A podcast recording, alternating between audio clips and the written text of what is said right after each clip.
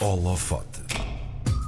Ela é vencedora do Prémio de Doutoramento em Ecologia 2023 e, no trabalho que fez, estudou como a introdução e a extinção de aves afeta a diversidade funcional e taxonómica em ilhas localizadas nos oceanos Atlântico, Pacífico e Índico. Nós já vamos descobrir tudo sobre um, este trabalho e todos estes termos também, porque estamos muito curiosos para entender todo este estudo. Hoje recebemos a nossa convidada do Holofote via Skype, é a Filipa Coutinho Soares. Olá, Filipa. Bom dia e bem-vinda. Bom dia, olá, obrigada. Obrigada a nós também por teres aceitado o nosso convite uh, e pela tua disponibilidade também, acima de tudo, foste maravilhosa nesse sentido. Um, Filipa, um, queria começar também por, por te perguntar primeiro sobre este prémio de doutoramento em Ecologia 2023. Antes de entrarmos um bocadinho mais no tema do teu estudo, o que é que significou este prémio para ti? Grande pergunta.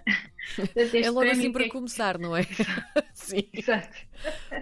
Uh, então, bem, a SPEC para mim significou muitas coisas, pessoalmente, porque, bem, a SPEC é uma grande uh, eh, ONG em Portugal e realmente receber este prémio é basicamente ser reconhecida pelo meu trabalho em ecologia em Portugal por grande parte da comunidade de ecólogos em Portugal, que é muito importante para mim foi bastante importante. Uhum. E, e, de que forma te vai ajudar no teu futuro como investigadora? Mais no final desta conversa vou voltar a fazer-te esta pergunta de outra forma, mas um, com base neste prémio, que hum, vá, como é que eu te hei de dizer isto? Que alavanca é que te está a dar, que impulso é que te está a dar também para o teu trabalho? Bem, para além da motivação, não é? Que a pessoa fica sempre motivada depois de receber assim um prémio e uma, uma digamos, uma, um reconhecimento tão grande como este. Uh, eu acho que poderá servir, sim, de certa maneira, abriu um bocadinho umas portas para, eu, pelo menos para o meu trabalho, ter um maior reconhecimento em Portugal e até fora de Portugal, porque a SPEC é conhecida fora de Portugal. O mote. Nesse aspecto foi bom.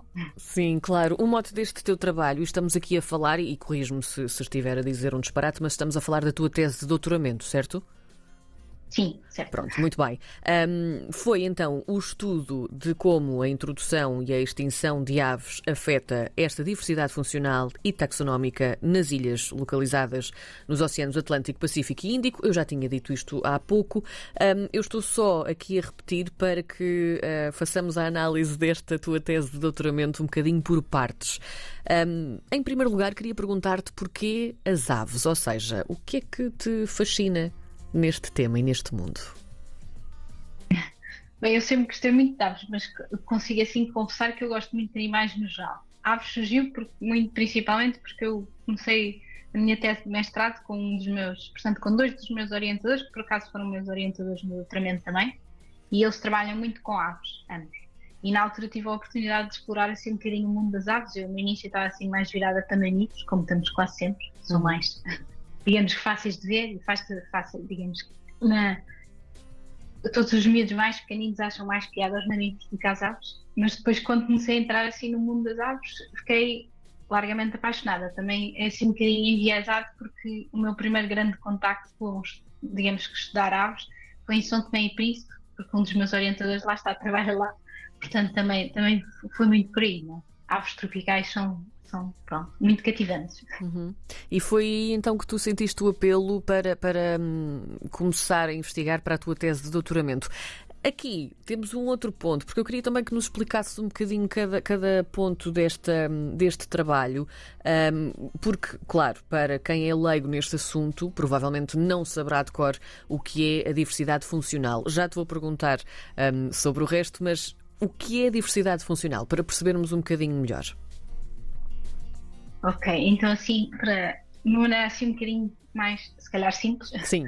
a diversidade funcional, a diversidade funcional, nós temos, portanto, a diversidade taxonómica, não é? que é, por exemplo, o número de espécies que nós temos num determinado ecossistema, portanto, num, num determinado sítio, e a diversidade funcional olha um bocadinho para, digamos, para outra vertente da, da biodiversidade, que é a diversidade relacionada com as funções ecológicas que as espécies têm nos ecossistemas. Por exemplo, uma espécie que seja polinizadora, por exemplo, que poliniza as flores, tem realmente essa função no ecossistema e, portanto, é mais ou menos isso que a diversidade funcional tenta capturar, digamos assim, resumir tudo num valor, não é? Seja, há sempre um valor, mas tenta, nós, tenta resumir isso tudo uh, numa coisa que nós chamamos de diversidade funcional. Portanto, um ecossistema, imaginemos que tenha uma diversidade funcional grande ou maior, é um ecossistema que, por exemplo, tem muitas espécies a fazerem muitas funções diferentes. E, portanto, será um ecossistema até mais, mais rico e até mais estável.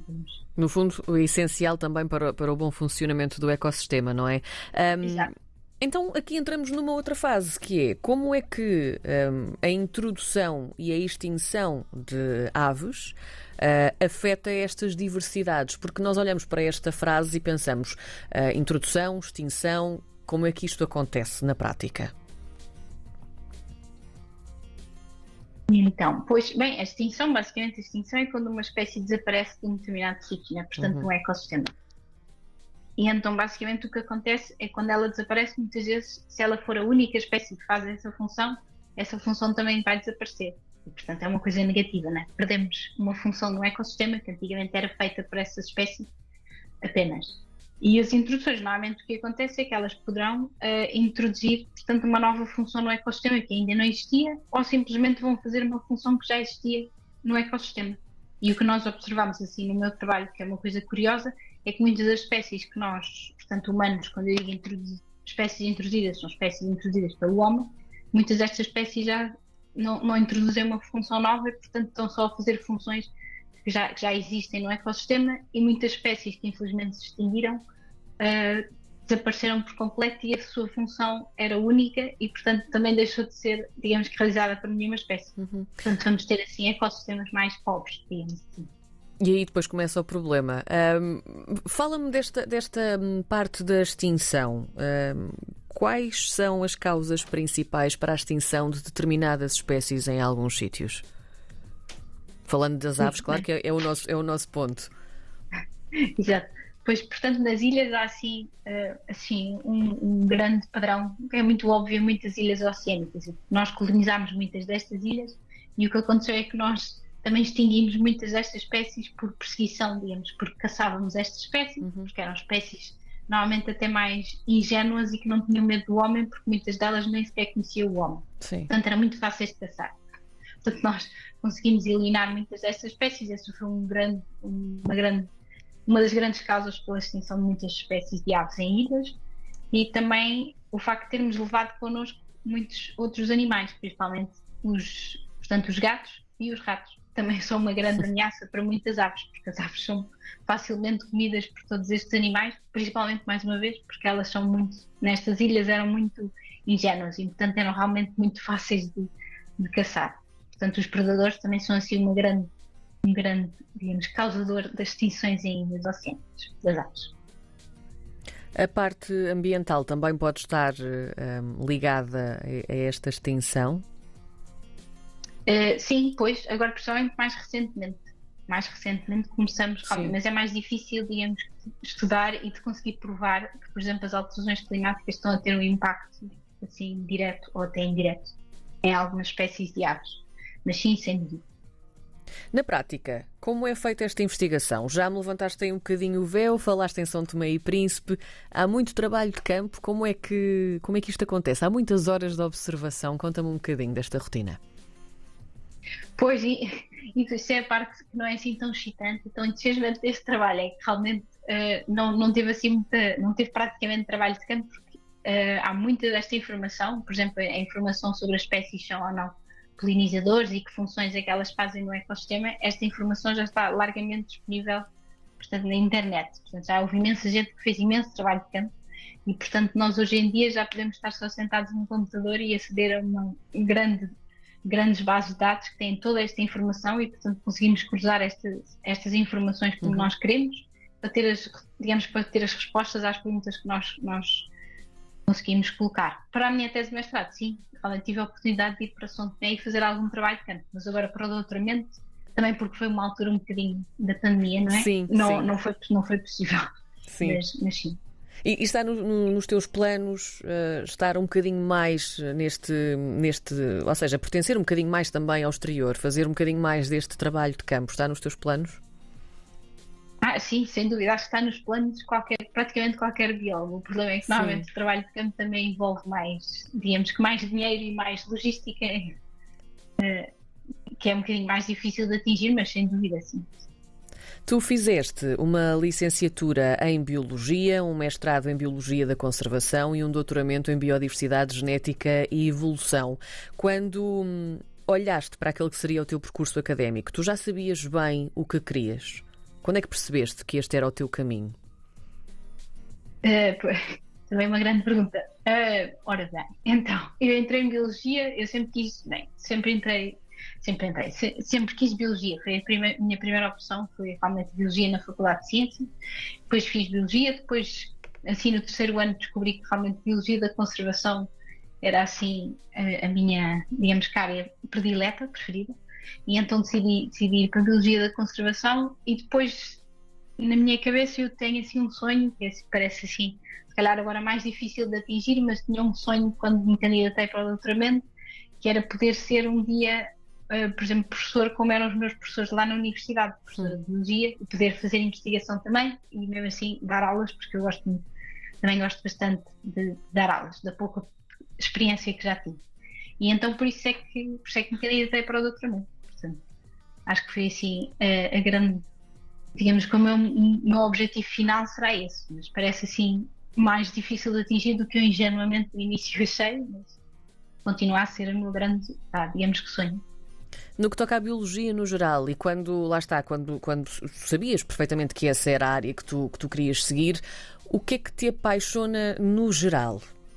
Porque a verdade é que a biologia, de facto, tu escolheste também uma área muito, um, muito particular, mas a biologia tem todo um mundo por explorar. O que é que te apaixona nisto, nesta parte tão essencial de todos nós e que precisa de estudo, precisa de ensinamentos, precisa de investigação também?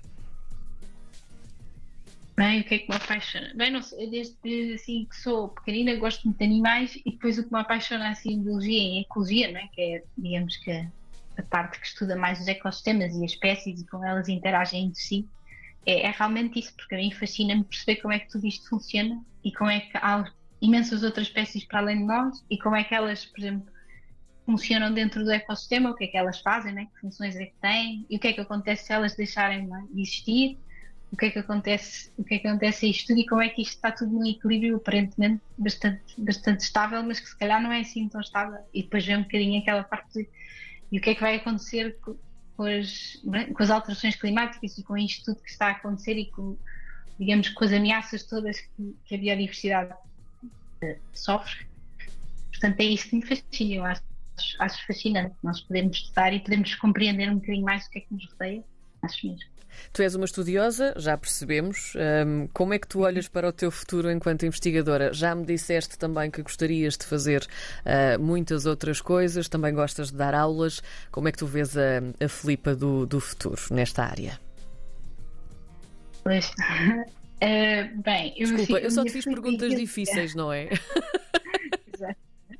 Digamos que a uh, Filipe, assim, que eu sonharia era realmente eu conseguir dar aulas, que era, pronto, costumo conseguir dar aulas, porque eu gosto bastante de dar aulas. Acho, acho giro, porque a pessoa pode fazer investigação e pode, digamos, que ensinar coisas diferentes, tem que se sempre atualizando, portanto, não é, não é, para mim não, era, não seria nem é uma profissão de todo monótona, claro. e é bastante uh, recompensadora. E depois a parte da investigação é, é, é, muito importante, eu acho que seria muito importante. Mas pronto, agora, como é que isto é a parte do idílico e a parte assim realista é que realmente é muito difícil em Portugal e pega-se um bocadinho pelo facto de eu estar aqui, bem, estar agora aqui em Paris e não em Portugal, é porque a investigação em Portugal é uma profissão, digamos que é uma carreira muito difícil. É uma carreira que tem muita competição e tem pouco, poucas oportunidades, portanto, por isso é que também tem muita competição. Sim, entretanto, eu não tinha ainda explorado essa parte, mas de facto tu, tu estás connosco através do, do, Skype, estiveste aqui em Portugal há pouco tempo também por causa do prémio, mas tu estás em Paris. Como é que tem sido também, para terminarmos e percebermos um bocadinho, como é que tem sido a tua vida de portuguesa investigadora em Paris? Já que também estamos na RDP Internacional, portanto faz todo o sentido falar sobre isso. Bem, tem sido, tem sido boa, tem sido assim uma aventura. Acho que, bem, França é um país muito, bastante incrível e Paris é assim uma cidade pronto, que muitos de nós provavelmente já conhecemos. Portanto, é assim uma cidade incrível e até um bocadinho uh, bem apaixonante, mas também intoxicante, assim, tem muita gente. Assim. Hum. Mas, mas, mas, é bastante bom, em termos de trabalho tem sido bastante bom. A França tem muito mais oportunidades, né? Portugal também é um país muito maior e então tenho tido contacto com muitas outras áreas até da biologia, que tem sido muito bom para mim, porque eu não, eu não tinha tido até agora, e eu acho que até, pronto, acho que vou continuar a aprender imenso estando aqui. Claro que as saudades de Portugal são sempre muitas, mas, mas é um país que, que consegue receber bastante bem as pessoas. Claro que a língua é sempre assim uma barreira um bocadinho difícil, mas não, não há nada que a pessoa não consiga ultrapassar, diria. Claro que sim, claro Portanto, que sim. estou a gostar muito. Maravilha, obrigada. Filipa Coutinho Soares é a vencedora do Prémio de Doutoramento em Ecologia 2023. Está connosco a partir de Paris e através do Skype. Filipa, muito obrigada.